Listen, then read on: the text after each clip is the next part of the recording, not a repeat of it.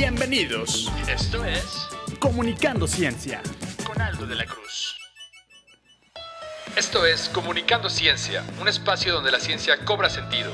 Mark Walport dijo una vez, la ciencia no termina hasta que se comunica. Nosotros también lo creemos, por eso te acercamos la vida de las personas que la hacen. En Comunicando Ciencia creemos que la cultura científica es necesaria para el desarrollo económico, social, cultural y tecnológico de un país. Por esto promovemos la cultura científica en México y en Latinoamérica. Acompáñanos. Normalicemos hablar de ciencia. En esta emisión de Comunicando Ciencia hablaremos con una científica mexicana experta en salud mental y prevención del suicidio.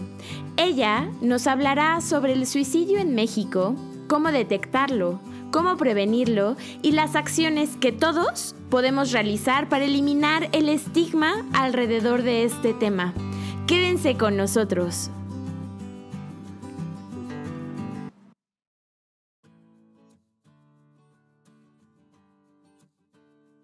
Hola, muy buenas tardes a todos. Bienvenidos a la cuarta emisión de Comunicando Ciencia. Yo soy Aldo de la Cruz y en esta ocasión tenemos como invitada a Ana Luisa Romero Pimentel, que nos trae un tema muy interesante y sobre todo muy importante, eh, que es el de salud mental y preve- prevención del suicidio. Ana Luisa es eh, originaria de Tlaxcala, cuenta con estudios en psicología y maestría en ciencias biológicas por la Universidad Autónoma de Tlaxcala. En enero del 2019 se encontraba cursando el tercer año doctoral en psicología por la UNAM y fue aceptada por el laboratorio del doctor Gustav Turecki en la Universidad de McGill en Montreal, donde empezó a hacer una estancia doctoral y eh, terminar sus estudios doctorales. Pocos meses después fue contratada por dicho grupo y desde entonces hasta la fecha se encuentra desempeñándose profesionalmente en el Hospital Douglas eh, de Montreal, realizando experimentos moleculares enfocados al estudio de las bases biológicas de la conducta suicida. Ana Luisa cuenta con una certificación por la Sociedad Americana de Suicidología para realizar investigación forense de muertes por suicidio o autopsia psicológica. Ha desarrollado e implementado estrategias en salud mental para disminuir los casos de suicidio en el estado de Tlaxcala y cuenta con publicaciones eh, sobre epidemiología de muertes por suicidio y sobre genética y epigenética asociadas a suicidios en mexicanos. Ana, buenas tardes, ¿cómo estás?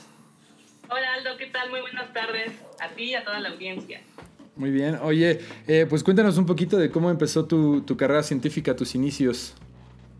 Eh, bueno, todo comenzó cuando comencé a estudiar la carrera de psicología. Ajá. Este, Esta la estudié en Puebla y la verdad es que desde el primer semestre, al menos en el corte en la universidad que yo estudié, siempre ha sido basado en el método científico. Entonces, desde los primeros semestres yo llevé laboratorios de, de neuro, de fisiología de la conducta, etcétera. Y ahí me empezó a llamar mucho la atención toda esta parte del estudio de, la conducta humana, pero desde un punto de vista científico, sistémico, que sea replicable, etcétera, etcétera. Y desde ahí, o sea, desde que eh, empecé a tomar estos laboratorios, estas clases, y cuando me tocó eh, elegir mi tema para una para tesis de licenciatura, pues me fui por ahí, hice un estudio de eh, electroencefalografía asociado a emociones y pues ahí empecé como a enamorarme de esta parte de hacer ciencia dentro del estudio de la conducta humana. Ok, y entonces de ahí decidiste cambiar un poco el rumbo hacia la maestría, ciencias biológicas.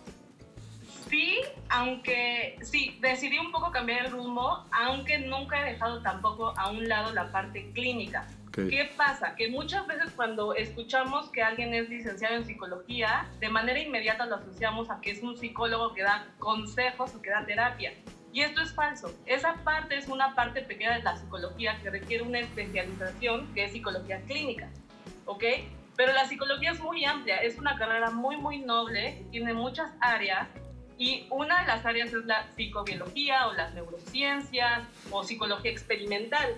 Entonces dije, vale, vamos a, eh, voy a elegir hacer una, una, una maestría que tenga que ver con las bases biológicas de la conducta humana, que, o sea, que básicamente me ayude a entender eh, cómo nos comportamos, por qué nos comportamos, cómo lo hacemos, qué áreas del cerebro están involucradas, cómo manejamos emociones, qué, qué- cómo, hacer, cómo es que los seres humanos tenemos esos procesos eh, cognitivos, emocionales, etcétera, etcétera.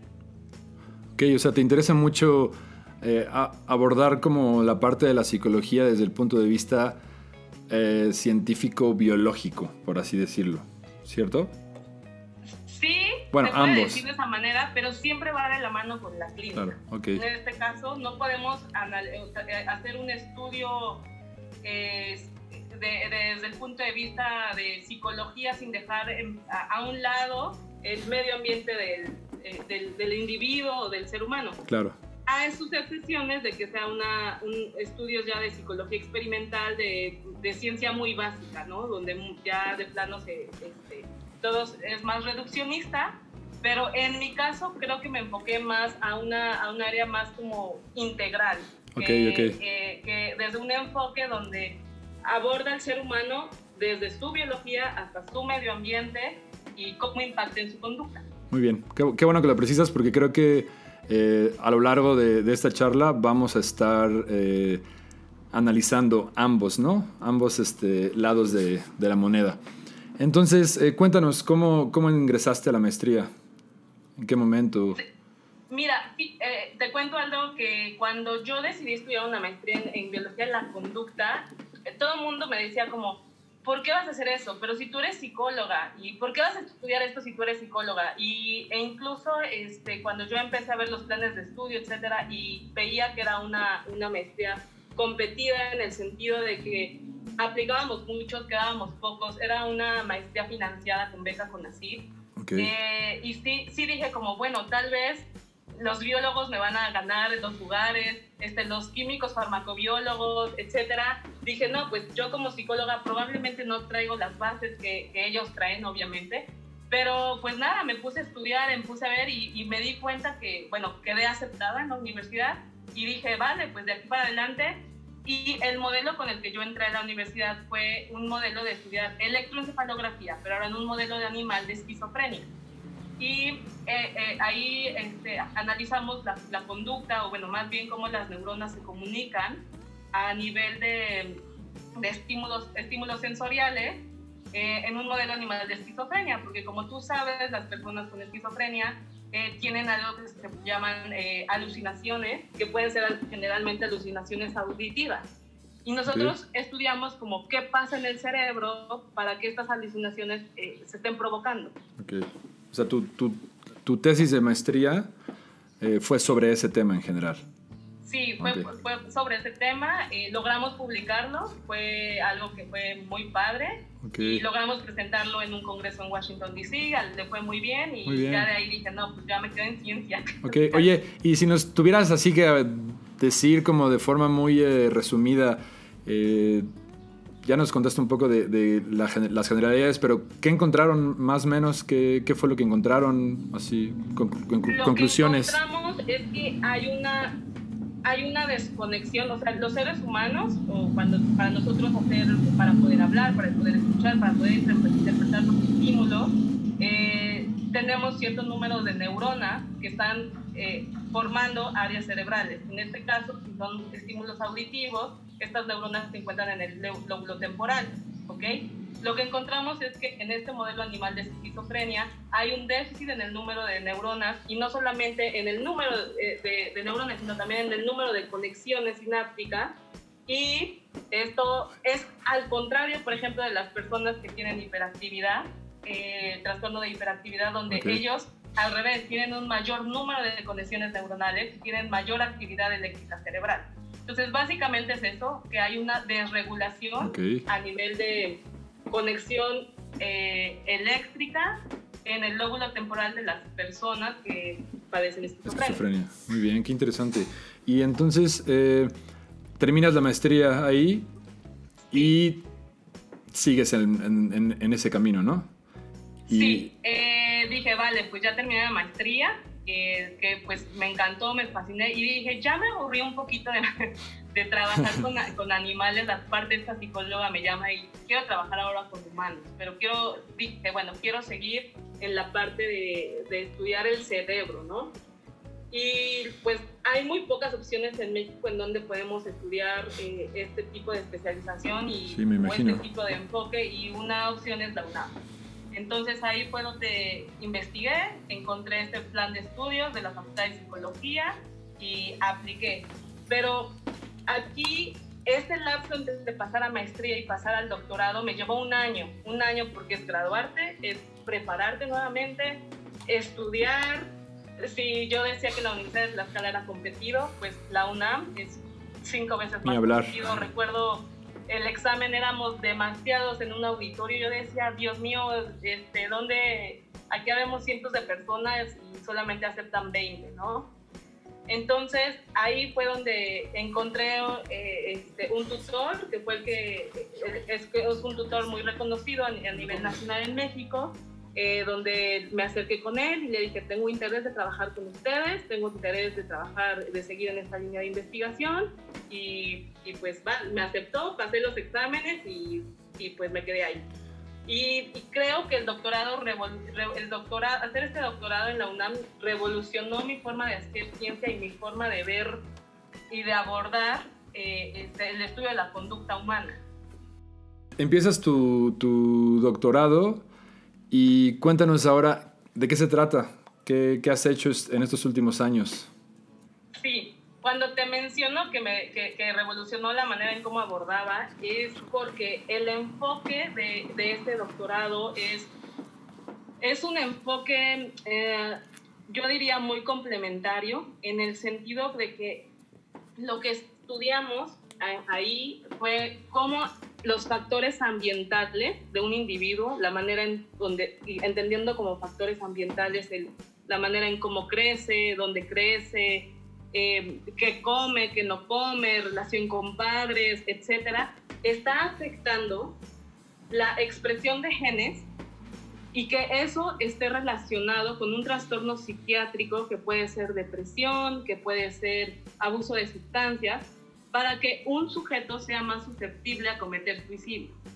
Entonces, estamos haciendo un puente entre factores ambientales con factores biológicos y una probabilidad de que alguien muera por suicidio.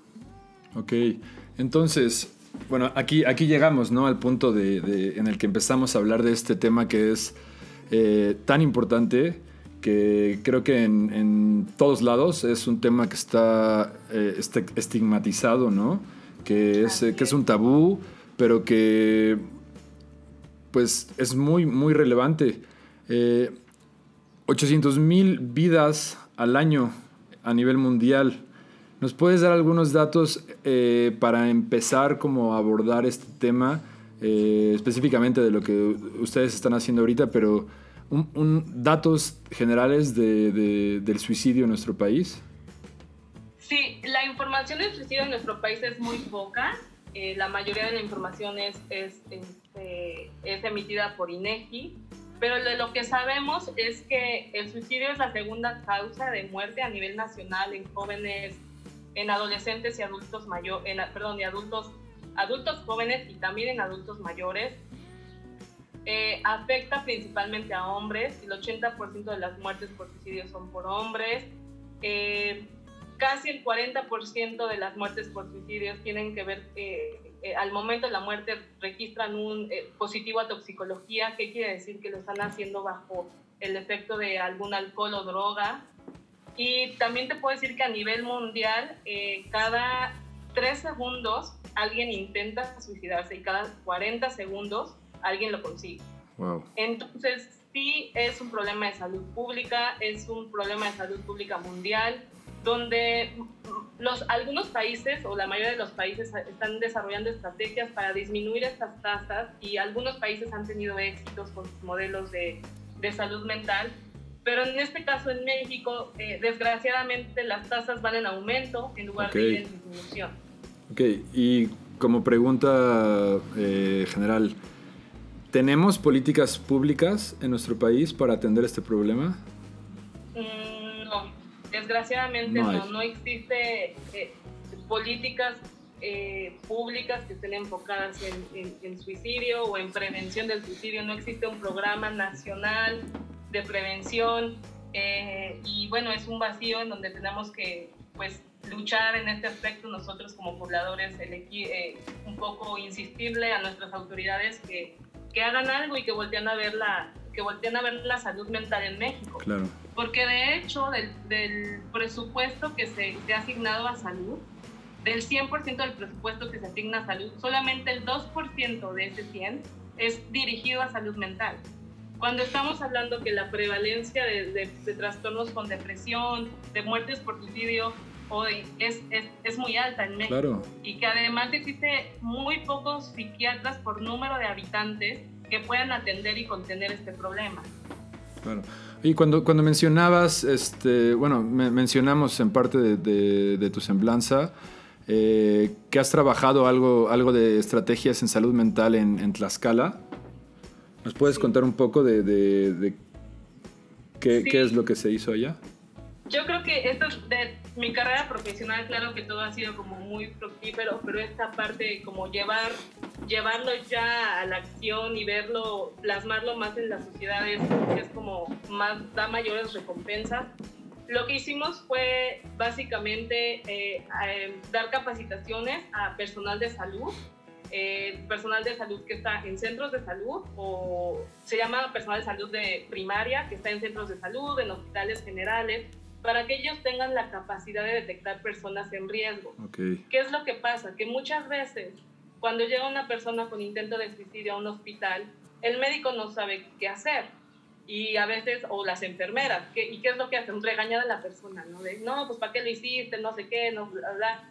Y eso no favorece y lo mandan a casa. Y Okay. las, la- la- las estadísticas nos dicen que si ya hubo un intento de suicidio, es altamente probable que haya un segundo intento de suicidio. Entonces, lo que hicimos fue capacitar a estos personales para que, para que puedan identificar a los sujetos, puedan contener, contenerlos, derivarlos al servicio de psicología y psiquiatría. Y además se reforzó en ellos eh, tratamientos eh, farmacológicos para depresión, eh, entre ansi- ansiedad, etc. Okay. Eso por una parte, pero por otra parte también lo que hicimos fue promover un acuerdo con medios de comunicación del Estado para que, siguiendo las normas de la Organización Mundial de la Salud, ellos manejen las, las eh, noticias de suicidio con, digamos, con recomendaciones éticas, donde no sea de una manera sensacionalista o alarmista, porque esto lo que hace es promover el suicidio, Claro. y que sea más desde una perspectiva de prevención. Porque hay estudios que mencionan que, por ejemplo, no sé si tú recuerdas la serie de Tre- 13 razones por qué, eh, Sí, que sí. fue muy mediática.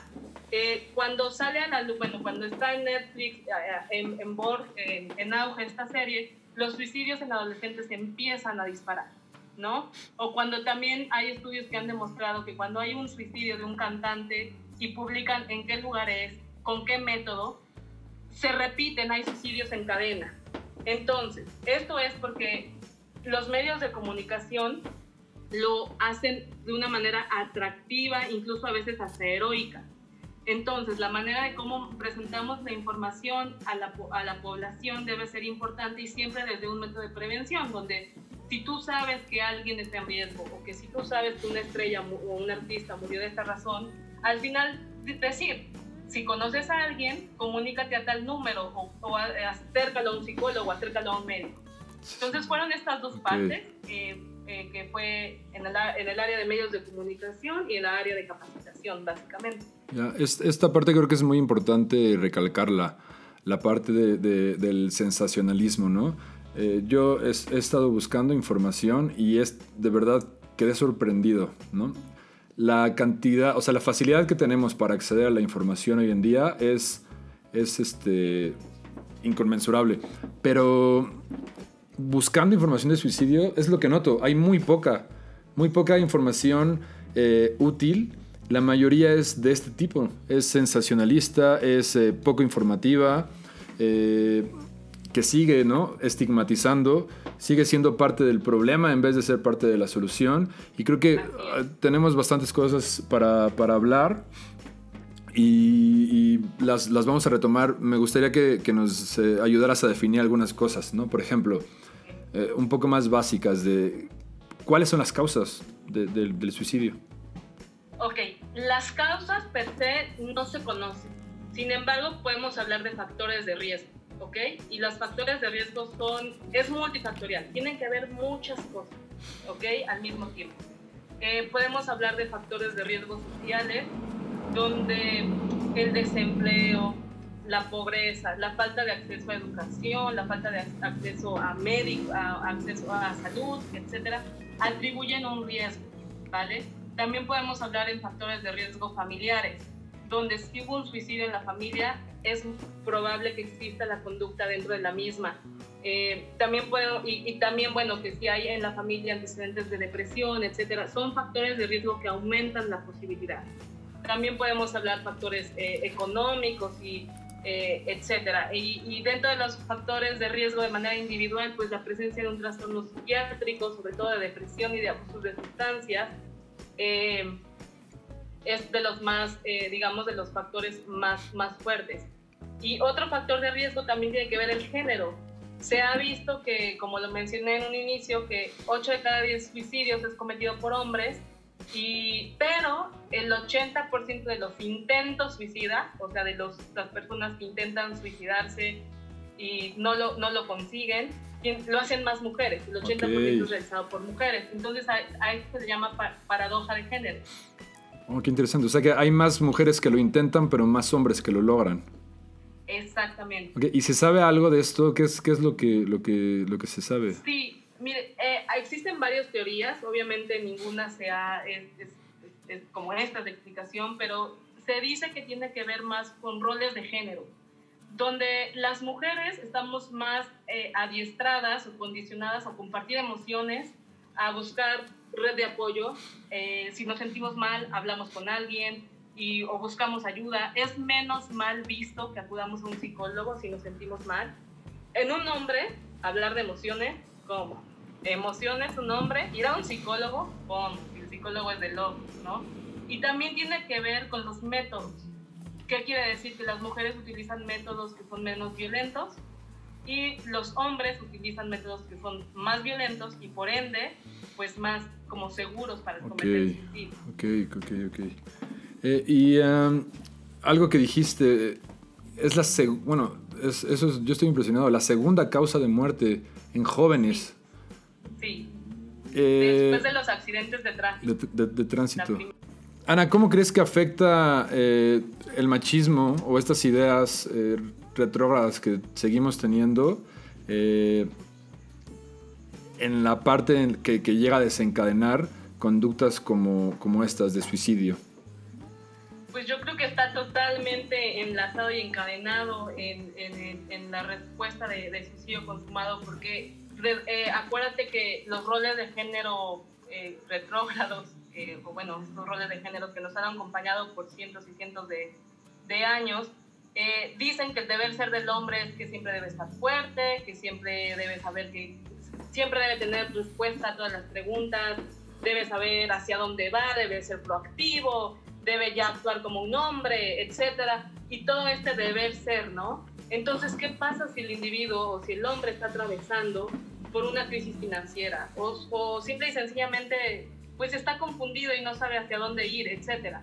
Eh, y además, el hombre no debe expresar sus emociones y, y debe, eh, los hombres eh, no lloran, etcétera. ¿Hacia dónde van? Es, se quedan sin salida, se quedan sin, sin, sin, amigos, no se lo pueden compartir tampoco amigos porque deben de mantener esta figura fuerte y dominante. Entonces, esto hace que, que no desarrollen habilidades. También, acuérdate que, que el machismo nos, nos, enseña, les enseña perdón, mucho a los hombres a, número uno, no contactar con emociones, más que si van a contactar con una emoción, va a ser el enojo. Y punto. Entonces, van a tener una dificultad en poder identificar, número uno, lo que están sintiendo y número dos, ponerle un nombre a lo que están sintiendo. Claro. Lo único que lo van a expresar es a través del, del enojo. Y obviamente uno de los escapes o una de las maneras en donde sí está bien visto que el hombre puede desarrollarse es a través del alcohol. Entonces el alcohol es un factor de riesgo para suicidio en el sentido de que desinhibe nuestras conductas, desinhibe nuestras, nuestra capacidad de juicio y de toma de decisiones y pueden llegar a tomar la decisión de, vale, la, salida de, de mis problemas es a través del suicidio y si lo voy a hacer, lo voy a hacer bien y de manera certera, porque los hombres okay. bien las cosas. Ya, qué, Qué fuertes. Creo que, creo que son temas. Eh, o sea, todo esto empieza desde, desde chicos, ¿no? O sea, nadie en realidad nos enseña a, expresar, a manejar nuestras emociones. Y, creo que, pues, cuando uno entra a la adolescencia, todos están en un. En un eh, pues en una etapa muy complicada y muy difícil. ¿Cómo crees que afecta, por ejemplo, esto, esto de normalizar, de de normalizar conductas como de los adultos hacia los jóvenes en los que pues básicamente lo que les decimos es pues, no sientas nada, ¿no? O, sea, o, todo lo que, no, es que me rompieron el corazón, no te preocupes, ya va a pasar, ¿no? Eh, sí. No sientas, no pues sientas, ¿no? Sí, claro, porque lo que hacemos es lejos de darle un, un, soporte, un apoyo a la persona o al adolescente, llámase adulto también, ¿no? Cuando dices, oye, acabo de tronar con mi novio, me acaba de ir en tal, mal en tal examen, no encuentro este trabajo, me fue mal con esa persona. Lo que hacemos al decirle, no, no pasa nada adelante, es número uno, invalidar, invalidar la emoción. Y lo primero que tenemos que hacer, creo que como, como sociedad, como padres, como amigos, es decir, qué mal que te está pasando esto, entiendo que te esté pasando esto, y, permitir que la persona se, se, exprese. Y hay que reforzarlo más en hombres, en hombres, pero creo que este cambio, este paradigma, esta manera de la sociedad mexicana, donde somos una sociedad machista, va a tardar años en que, en que suceda. Tal vez este, con, con nosotros los millennials, que traemos este nuevo pensamiento un poco más hacia adelante, pero aún así considero que van a llevar, va a ser paulatino a través de generaciones para que logremos entender eh, la manera eh, de roles que, con la que nos relacionamos y cómo impacta en nuestra salud mental y, y en otras áreas. Oye, Ana, ahora que mencionaste lo de los millennials, ¿se ha visto algún cambio eh, a lo largo de, de, estas generaciones en cuanto a estadísticas en el, en el por ejemplo, hablando del número de suicidios? Ah, o sea, mencionaste que ha incrementado, pero en general ha incrementado Sí, las tasas de suicidio a nivel mundial han ido en aumento, pero que hay, aquí hay, una, hay, una, hay un problema que tiene que ver en que no se sabe si realmente van en aumento o es que ahora tenemos mejores eh, formas de registrar muertes por suicidio. O sea, antes era muerte y se escondía, o paro cardíaco, etcétera, o, no se registraba y punto. Y ahora eh, está más sistematizado la manera en cómo registramos las muertes. Pero partiendo de que han mejorado, partiendo desde el momento en que han mejorado los registros de, por muertes por suicidio, sí se, sí se ha visto que hay un aumento, un aumento este, en, en, en adolescentes sobre todo y en adultos mayores. Pero entonces yo no diría que solamente, esto es muy personal, esto no es como una, una opinión científica, pero yo no interpretaría como que solamente los millennials están viendo afectados, porque los adultos mayores, que vendrían siendo los boomerangs, también son los que están presentando altas tasas de suicidio. Claro, eh, creo que es un, es este, un tema complicado como para... Perdón. Sí, y sobre todo eh, mencionar que el, que el suicidio no discrimina generación, sexo, estado civil, socioeconómico, todos somos susceptibles a suicidio, todos somos susceptibles, entonces no podemos como que enfocarlo más en cierta población o, cierto, o cierto género. Sí hay factores de riesgo, obviamente, pero este problema es un problema que nos puede afectar a todos. Oye, y ahora, ¿no? En estas épocas de, pandemia, de cuarentena, eh, pues seguramente que han incrementado eh, las personas que, que, padecen este tipo de, de, de depresión, ¿no? Por ejemplo. Eh, se habla mucho de manejar emociones, ¿no? ¿Qué tips nos puedes dar? O sea, ¿cómo se les enseña a los niños, a los adolescentes, a los adultos a manejar sus emociones? Porque es muy fácil, toda la gente siempre dice, ¿no? Es que hay que buscar ayuda. Eh, eh, hay, que aprender a manejar las emociones, pero desde tu punto de vista, eh, ¿algunos tips que nos pudieras dar?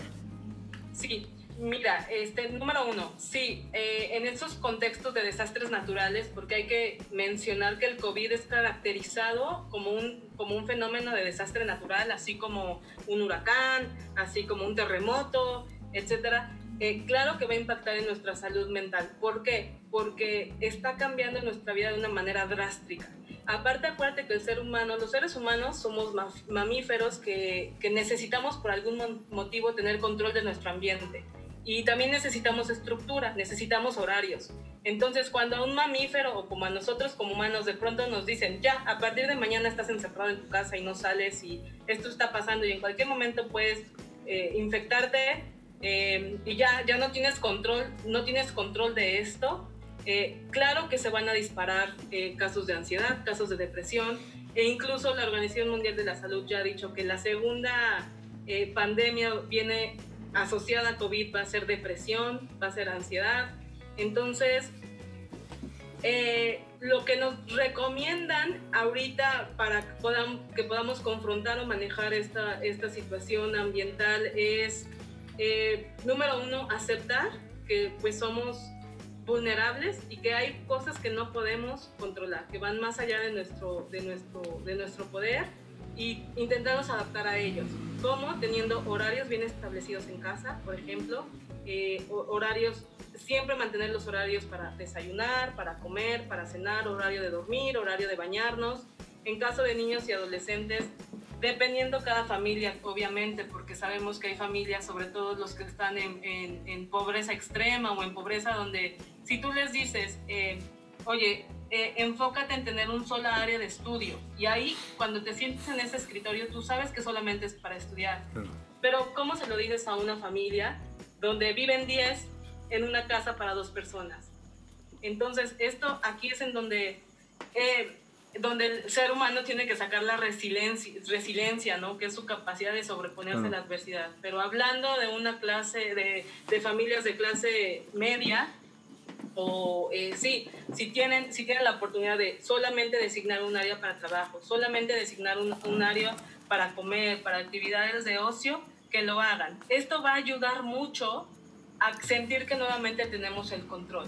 Ahora, sobre el manejo de, de, emociones, enojo, etcétera, eh, frustración, es muy importante que si consideran que está saliendo de de su alcance, se acerquen, se acerquen a un psicólogo, a un médico, me parece que hay líneas telefónicas, etcétera, porque es un caso muy particular y muy, y muy, este, muy digamos, histórico el que estamos viviendo.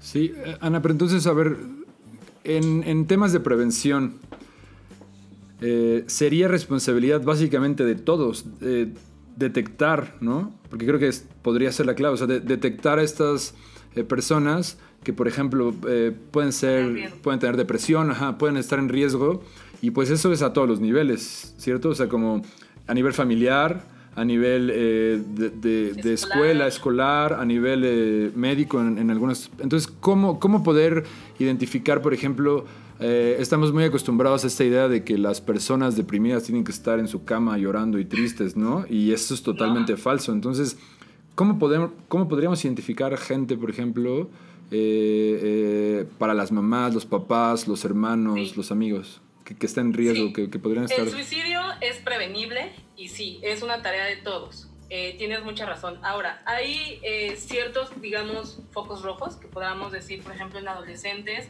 para detectar si una persona está en riesgo o no. Eh, los, por ejemplo, los cambios de actitud drásticos, o si estamos viendo que es una persona muy extrovertida y de repente pasa a ser muy introvertido, o una persona que es muy callada y de repente empieza a ser muy, eh, muy extrovertida, si empezamos a notar una rareza, o si incluso ellos mismos comienzan a mencionar sobre ya no quiero estar viviendo, no entiendo, esto es muy difícil, siento que soy una carga para los demás, me gustaría ya no estar vivo. Lo que se tiene que hacer y la mejor manera de prevenir un suicidio es preguntando directamente, oye, ¿tú estás pensando en hacer algo contra ti para terminar esto? Y muchas personas creen que el preguntar directamente va a promover o va a, sí, a promover a que la persona lo haga, pero no, no promueve.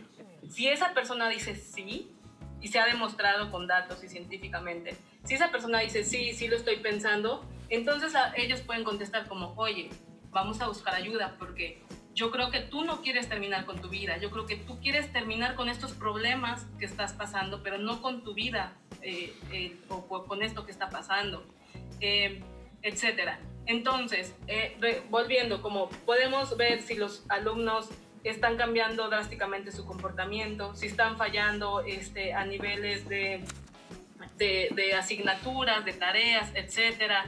Eh, las personas eh, si están comenzando a si son más adultos, si están comenzando a abusar del alcohol, si están cabizbajos y una depresión eh, exactamente muchas veces gracias a las telenovelas y a las películas asociamos que depresión es una persona llorando en su cuarto sin bañarse un mes y esas son las depresiones severas.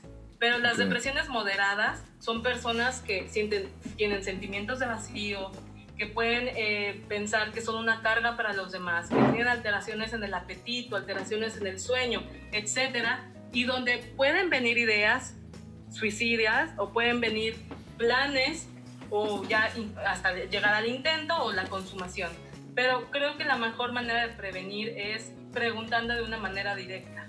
Es que creo que existe esta idea, ¿no? Justo es lo que dices y creo que eh, por alguna razón lo damos eh, por hecho, que el hablar de ello, que es justo de lo que hablamos, ¿no? De la parte del estigma. Pensamos que al hablar de ello lo estamos promoviendo, pero en realidad al no hablarlo estamos favoreciéndolo, ¿no? Entonces... Sí.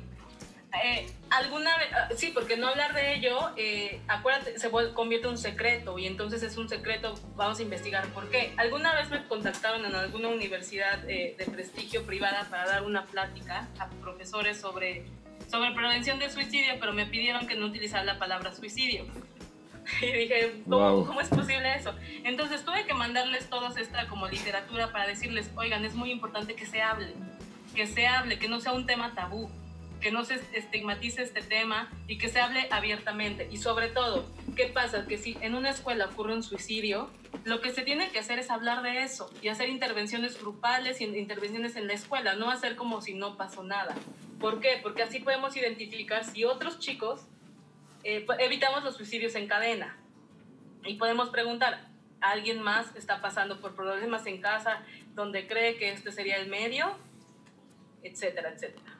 Ana, eh, dentro de, tus estudios de doctorado, eh, si nos puedes contar un poco específicamente de lo que eh, tú estudias y de lo que has encontrado. Sí, en mis estudios doctorales me enfoqué, digamos, hubieron como dos, dos, dos cortes, dos líneas de investigación en una. Por una parte fue justamente estudiar los factores de, los factores de riesgo para consumar suicidio dentro de la Ciudad de México y lo que hicimos, lo que hicimos fue analizar eh, a través de medicina legal y de los expedientes eh, de forenses todos los suicidios registrados en la Ciudad de México y ver qué tienen en común estos suicidios, ¿no? Y lo que encontramos es que la mayoría son hechos por hombres, que son hombres que se encontraban desempleados, el 40% de ellos estaban bajo el influjo de un alcohol o drogas, eh, eh, ¿qué más? Eh, vimos las delegaciones que estaban en mayor riesgo. Em, también detectamos que tenían eh, máxima escolaridad, como un promedio, una media máxima de escolaridad secundaria, lo cual me preocupa porque, bueno, la media nacional para de estudios en el mexicano es secundaria. Entonces, tenemos que hacer cosas para, para, alzar los niveles de estudio en los individuos, entre otras cosas. Al mismo tiempo, Perdón, es de los pocos estudios, ¿verdad? Es de los pocos estudios, eh, eh, digamos, a nivel eh, epidemiológico y clínico de, que abordan estos temas en México. Sí, es que, que aborda suicidio consumado, sí me atrevería a decir que es el primer estudio que, que se publica y que da factores más allá de riesgo, más allá que los que dicta INEGI este estudio lo hicimos en colaboración con el Instituto Nacional de Psiquiatría, con el doctor Borges, que es un gran epidemiólogo de salud mental en, México. Y bueno, está en su publicación. Si ustedes, eh, eh, está a libre acceso, o sea, cualquiera puede ir a leerlo. Si ustedes ponen factores em, sociales o demográficos de suicidio en México, va, va a encontrarse ahí. Entonces, esto eh, nos ayuda en que estamos describiendo un perfil y que si alguna vez se, haya, se hace un, una, este, alguna, se hace algún programa de prevención de suicidio, pues esto puede ayudar a focalizar la, eh, los programas de prevención a esta población, que sería ir a interceder o ir a intervenir a, primarias, a secundarias, que son los que están en mayor riesgo como a nivel eh, poblacional para hacer intervenciones de detección y prevención. Ok. Oye, Ana, y por ejemplo, dentro de esto que mencionabas hace, hace un rato de, de acudir a los servicios, en México contamos, eh, así como cuando uno, eh, no sé, te, rompes un hueso vas al, al, al, al IMSS, digamos, al ISTE, eh, ¿hay forma de, de, acudir a este tipo de servicios de manera pública y gratuita? Se supone que sí, bueno, sí existen, pues, se pueden acercar, pues yo lo digo, si te rompes un hueso, pues vas al ortopedista, ¿no? Si te duele la cabeza, pues vas al médico general. Pues si te duelen las emociones, vas al psicólogo, ¿ok? Y el psicólogo está adiestrado o, o, o, a un psiquiatra incluso. Entonces, también te acercas a los hospitales públicos y preguntas por un, por un psicólogo okay. y son atendidos. También hay psicólogos en, el, en los DIF, en el DIF estatal, en los DIF municipales o por delegaciones. Eh, y también se pueden eh, localizar a nivel privado, ¿no? Psicólogos a nivel privado. Ok. Oye, ¿y, y qué, o sea, desde tu punto de vista, qué recomendarías? Por ejemplo, si hay aquí eh, alguien que esté escuchando, que sea una mamá, un papá, eh, creo que siempre es difícil como tomar esta decisión ¿no? de qué, qué, es lo que necesita. O sea, ¿a dónde lo llevo? ¿A un eh, psicólogo? ¿A un psiquiatra? O sea, ¿qué, ¿de qué depende? El el primer paso para hacer como digamos un screen o una valoración puede ser en un psicólogo y el psicólogo ya va a remitir o decidir si necesita apoyo farmacológico o una intervención más a nivel médica y él puede decidir. Entonces lo que pueden hacer es, es eh, localizar a, a, un psicólogo, contactarlo y hablar sobre esto. Y, y pues invitar a la audiencia, ¿no? A, a aprender eh, creo que a todos nos falla bastante, más por, por, la cultura que tenemos acerca del manejo de las emociones, de, de que escuchamos que alguien va a terapia, ¿no? Y, y, y, es que está loco. No, ¿no? O sea, sí. ¿tú qué opinas de eso? De, de, de en, en, qué estamos y qué nos hace falta. Hay, hay mucho estigma en Latinoamérica. En Latinoamérica eh, creo que un psicólogo es igual a un hechicero, a un alguien que te saca dinero, este, no sabe, el psicólogo está más loco, etc. Eh, para acudir a un psicólogo también no solamente se acude cuando estás en un momento de crisis, también puedes ir si quieres conocer más de ti mismo, si quieres mejorar o fortalecer ciertas áreas de tu vida o tener una, otro tipo de perspectiva o desarrollar ciertas habilidades para confrontar problemas o etcétera. Entonces yo creo que todavía hay, hay, yo creo que hay mucho estigma en Latinoamérica a los psicólogos, a las enfermedades psiquiátricas, al suicidio y todo lo que engloba salud mental. Entonces, eh, por ejemplo, ¿qué, ¿qué, nos recomendarías para todas las personas? ¿Qué podemos aportar para, para generar una cultura en la que, uno, se elimine este estigma del suicidio y dos, para prevenirlo? Pues es una pregunta muy, muy, muy difícil, pero a ver, ¿qué podemos aportar?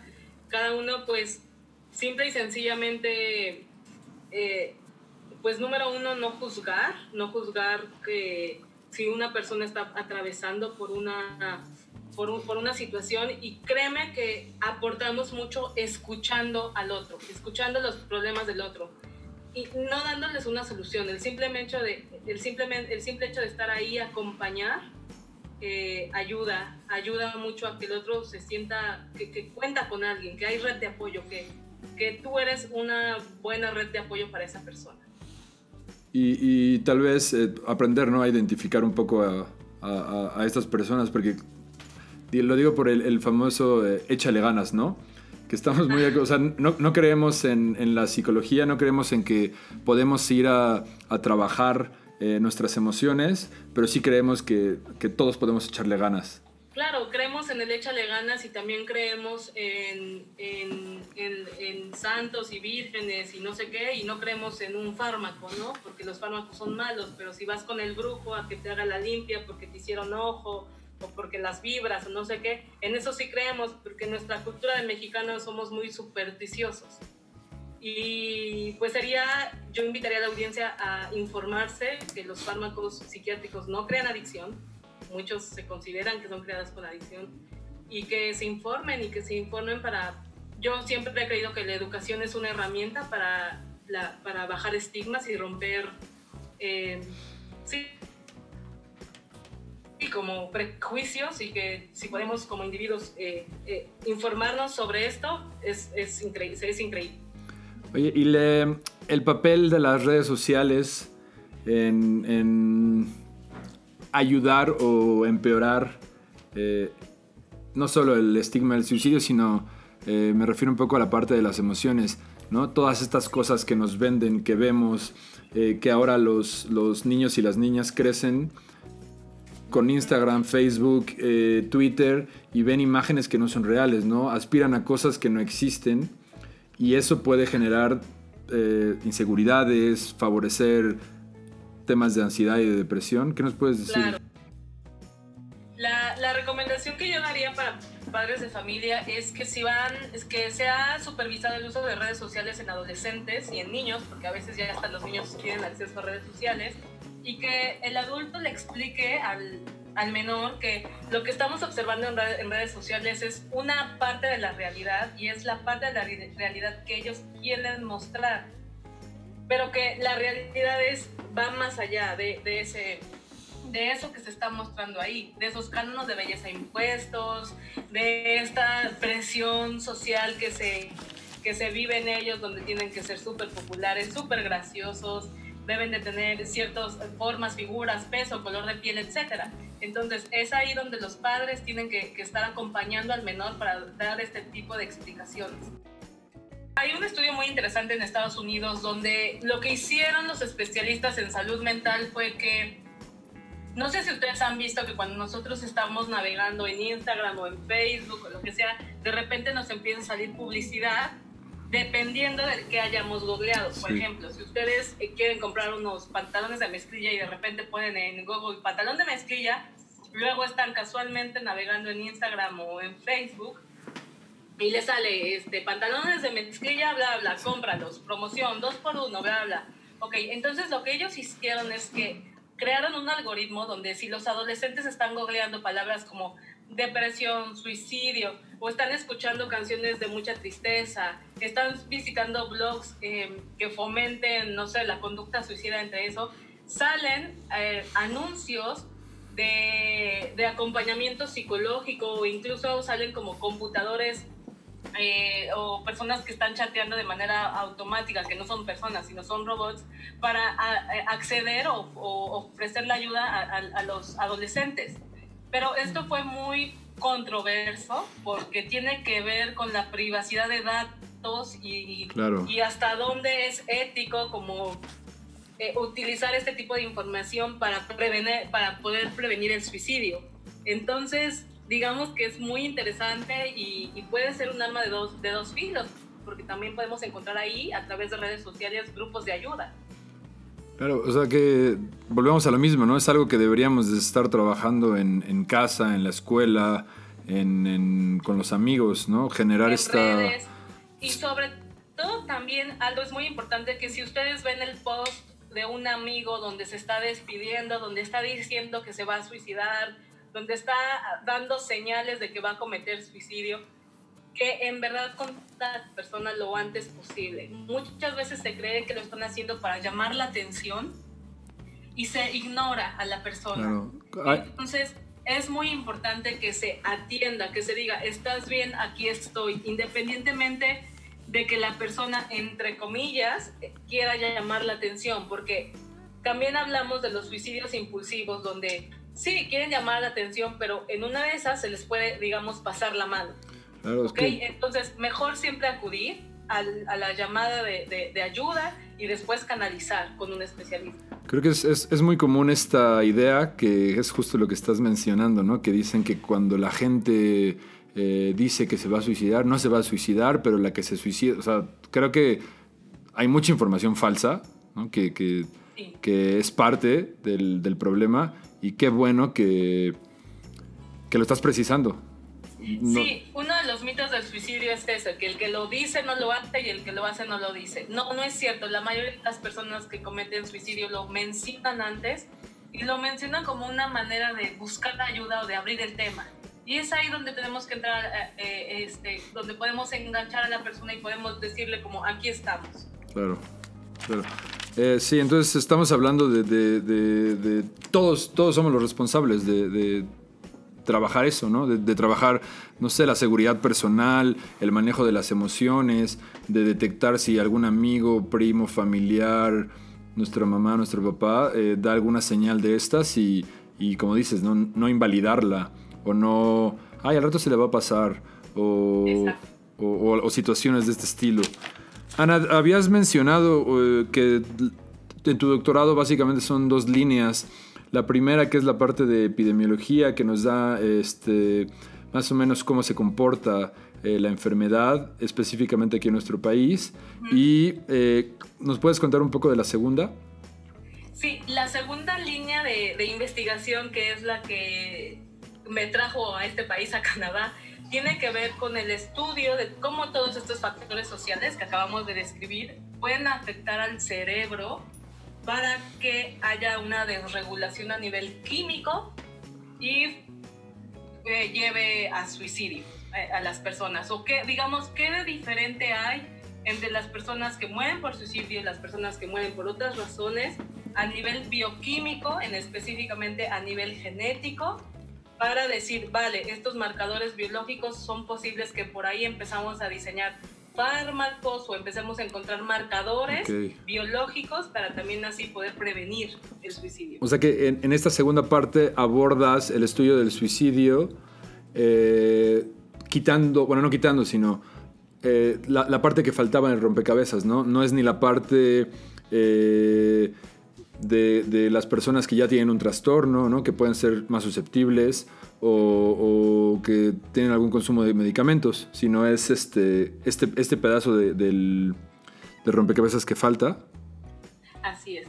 Sí, es el puente entre cómo el medio ambiente interacciona con los, con la- los genes para crear alteraciones en, en personas que murieron por suicidio. Entonces es justamente como un puente de qué es lo que está pasando en el cerebro de estos individuos. Ok. Oye, Ana, y eh, a nivel eh, de, de investigación, incluso a nivel legal, ¿cómo se sabe cuando, cuando una muerte fue por suicidio? Ok. Eh, las muertes no naturales, que serían las muertes, que son los homicidios y los suicidios, a nivel legal se, tienen que, se tiene que hacer una investigación a través de peritos forenses. Esto es por ley. En México eh, se registra una muerte que no es una muerte natural, entonces se abre, se, abre, se abre una carpeta de averiguación para determinar cuáles son las causas de muerte. Entonces se realiza algo que se llama autopsia y dentro de la autopsia está la autopsia psicológica.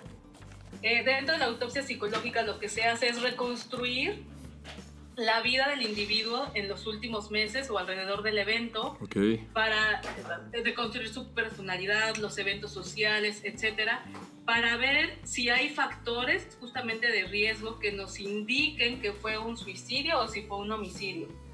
Esta, esta reconstrucción de hechos y este análisis de la personalidad del individuo, junto con lo que arroje la autopsia a nivel médica legal y junto con la cadena de custodia o todo lo que haya en, la escena de la muerte, se determina un juez si es, eh, si es muerte por suicidio o si es una muerte por homicidio.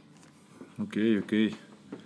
Y eh, est- esta es parte de la que mencionamos al principio, que, que precisamente tú estás certificada para, para realizar estas eh, autopsias psicológicas. Sí, eh, cuando yo empecé a colectar la muestra de estudio, a la par de que íbamos colectando los datos demográficos en, en- en el, en el- en en el- en el Instituto, de, Instituto de Ciencias Forenses de las muertes por suicidio, eh, a la par fuimos recolectando eh, muestras cerebrales de personas que habían muerto por esta causa Ok. y pues a nivel científico se tiene que garantizar que, que realmente en nuestro grupo de suicidio pues es suicidio y no es otra cosa. Entonces una manera sistemática de decir, ok, de probar que sí es, es a través de la autopsia psicológica. Entonces tuve que adiestrarme para poder garantizar que la muestra de estudio realmente estoy estudiando eso y no estoy estudiando otra Claro, cosa. claro, claro. Oye, y por ejemplo, eh, dentro de, lo, de, de, esto que haces, para, para, que la gente lo entienda un poco mejor, ¿qué cosas son las que te indican que sí es un suicidio y no un homicidio, por ejemplo? Pues justamente todo lo que estamos hablando, justamente si son hombres, si tienen, tienen algún trastorno psiquiátrico, si acaban de pelear o están pasando por problemas eh, financieros o por alguna ruptura amorosa, algunas veces llegan a dejar una carta póstuma, no es tan frecuente, solamente el 20% de, de, las muertes la, la, dejan, este, etcétera, etcétera, y obviamente el mecanismo también de muerte. Que se puede distinguir, los, ahí los peritos, especialistas pueden distinguir si fue una asfixia autoinducida o fue por alguien más. Ok. Eh, Ana, bueno, pues eh, para terminar, me gustaría eh, precisar algunos puntos desde, desde tu punto de vista, por supuesto. ¿Qué frases o prácticas podríamos tener para contener a personas que manifiesten algunos de estos focos rojos? ¿Cómo, ¿cómo podríamos ayudar en, por, por esa parte? Es muy importante mencionar a la persona que, que son muy importantes para nosotros, o sea, decirle, tú eres muy importante para mí, si tú me hicieras falta aquí, me causaría mucho tristeza. También es muy importante eh, preguntarles, intentar indagar cuáles son los motivos de vida, como por ejemplo si tienen hijos, si quieren hacer algo más para que ellos se, digamos que haya un motivo o se enganchen a estas personas como decir, mira, eh, yo creo que a tu hija le dolería mucho si tú llegaras a faltarnos, etcétera. Darle motivo, este tipo de frases eh, ayudan mucho a, resignificar o a parar y decir, oye, esta decisión que estoy tomando realmente es la que quiero tomar. Y también decirles como hay, hay salida, esto que estás pasando es, una, es, es algo transitorio que estás pasando, se puede solucionar, porque muchas veces cuando pasamos por un problema o atravesamos por un problema, creemos que este problema va a durar mucho o que no se va a ir, que esta es nuestra realidad desde ahora para, para adelante y pierden la perspectiva de que puede ser algo pasajero. Entonces, recordar eso, como esto es pasajero, esto tiene solución, esto probablemente va a pasar, ¿ok? Y, y, finalmente, siempre si, y estar al pendiente de esa persona, un mensaje en la mañana, un mensaje en la tarde, si, hay, si el especialista ya detectó que, que hay, hay riesgo, no dejar solo, no dejar sola a esta persona. Ok, oye creo que estas serían las, las recomendaciones principales. Y, de, y siguiendo esa línea, ¿alguna frase, actitud que nos recomiendes no decir? Pues típico, el échale ganas, eh, no seas marica, eh, eh, este, todo lo que invalide. La verdad es que esas frases que, son muy como de populares mexicanas... todo lo que invalida las emociones de la persona que está transmitiendo su, su sentir, básicamente, ¿no? Exacto. una pregunta que creo que es muy probable que la mayoría de la gente que, que, esté escuchando este episodio se genera automáticamente, ¿no? ¿Qué hago si conozco a alguien que, que quiere cometer suicidio? Em, canalizar, buscar ayuda, acercarse con un psicólogo, acercarse con un médico y y eso es, pueden ir al Instituto Nacional de Psiquiatría, al Hospital Fray Bernardino, si están en la Ciudad de México o a su centro de salud más cercano y mencionar lo que, lo que está atravesando esta persona. ¿Y, Con eso es, es, bastante. ¿Y qué se podría hacer en el caso? Porque claro, eh, eh, está esta parte ¿no? de, de, de las personas que, que, se niegan a recibir ayuda. O sea, por un lado están los que, los que no se detectan, ¿no? Pero, pero dentro de los que sí, ¿qué, qué nos recomendarías? Si, si, conocemos a alguien que se niega a recibir ayuda, pero que ya está detectado, por ejemplo. Eh, pues intentar persuadirlo, intentar decir que, que se abran, que, que, no, pues no pierden nada, intentar persuadir a la persona para que, eh, se, para que se acerque a esta Aquí en Canadá hay programas muy padres porque cuando ellos, cuando ellos se niegan, lo que se hace es marcar al 911 y entonces llegan los paramédicos y los paramédicos están adiestrados para hacer este tipo de intervenciones y digamos que convencer a, la persona o llevarla, eh, cosa que en México no tenemos, pero yo creo que hasta donde más se puede intentar convencerlo de que de que, de que, de que reciba ayuda. Y con eso es suficiente y estar ahí y acompañarlo. Ana, en la charla mencionaste algo de, de que es más probable que se dé un acto de suicidio en una familia en la que ya se cometió previamente. Sí. Eh, ¿qué, qué pasa con, o, o qué recomendarías para la gente que, o para los familiares que ya estuvieron en una, en una situación como esta en cuanto a, en cuanto a la culpa, ¿no? O sea, ellos que se quedan tienen que manejar de alguna forma eh, esta situación y supongo que eso es, puede ser de- determinante en el sentido en el, de- eh, o sea, bien- viéndolo para evitar que vuelva a, a suceder, ¿no? Entonces, ¿tú, ¿tú qué opinas? Sí, mira, eh, cuando ocu- obviamente la pérdida de un familiar por esta causa es devastadora y es y mueve mucho porque justamente los que se quedan se quedan con este sentimiento de culpa de y si hubiera hecho esto y si no hubiera dicho lo otro y si hubiera llegado más a tiempo y, y si esto y esto puede hacer que obviamente se complique el proceso de duelo que la familia tiene que que la familia cruza. Es muy importante que, hay- que se acerquen a especialistas para que les ayuden a transitar este periodo de aceptación de lo que pasó, de aceptar que ellos hicieron lo que estaba hasta su alcance y finalmente reponerse como, como familia. Entonces mi recomendación sería que se acerquen a un especialista y que los sentimientos de culpa son muy normales y son muy habituales cuando pasan muertes inesperadas o cuando pasan muertes, eh, sí, que no son de manera natural, ¿ok?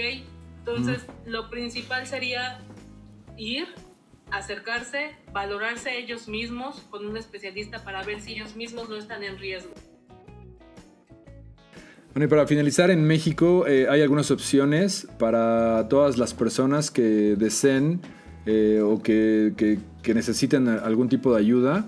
Está la línea de ayuda Origen que brinda asesoría psicológica, legal y médica de forma gratuita y confidencial. Eh, los asesores trabajan de lunes a domingo de 8 a 10 de la noche y el teléfono es 800-015-1617. 800-015-1617. También se pueden contactar por WhatsApp al 55 73 34 85 56 o por correo línea de ayuda origen arroba origenac.org. Eh, hay otra opción eh, llamada radio abierta, que es la primera radio en México que se realiza por personas con experiencia psiquiátrica. Eh, ellos eh, tienen un teléfono que es el 5483-7000, extensión 3961, y ellos eh, llevan la radio al Hospital eh, Psiquiátrico Fray Bernardino, donde también participan pacientes y familiares de, de las instituciones. Eh, y igualmente, SAPTEL Cruz Roja Mexicana, que es un servicio de salud mental a distancia. Eh, el teléfono es 5259-8121. Entonces, eh, pues recordarle a, a la audiencia ¿no? que todos eh, podemos estar en momentos de crisis y que en general podemos buscar ayuda aquí. Ana, muchas gracias por el, por el tiempo, De nada. por toda la información muy valiosa y bueno, esperemos que pues esto llegue a gente que, que le sea alguna utilidad. Así eh, es. Muchas gracias a ti por, por invitarme y, y bueno, si tienen alguna duda o quieren contactarme en privado, pueden a- a contactarme a, a- través de Twitter, a, arroba Ana Pime y con mucho gusto los, eh, pues ahí puedo responder las dudas. Perfecto. Pues muchas gracias, eh, que estés muy bien y eh, muchas felicidades por, por este trabajo que realizas. A hasta luego. Amigos y amigas de Comunicando Ciencia, muchas gracias por acompañarnos en esta cuarta emisión. Esperamos que este tema sea de utilidad para todos ustedes. Les recordamos a todos los que nos escuchan que no están solos y que siempre es posible eh, eh, pedir ayuda o acudir a algún eh, centro especializado para tratar cualquier tipo de, de problema que, que pudiera surgir. Les recordamos eh, seguirnos en nuestras redes sociales, en Instagram, Twitter y Facebook. Estamos como Común Ciencia MX y nos pueden encontrar en nuestro podcast en Spotify, en Apple Podcast, en Google Podcast y en Anchor como Comunicando Ciencia. Muchas gracias y hasta la próxima. Gracias por escucharnos. Esto fue Comunicando Ciencia. con Aldo de la Cruz. Hasta la próxima.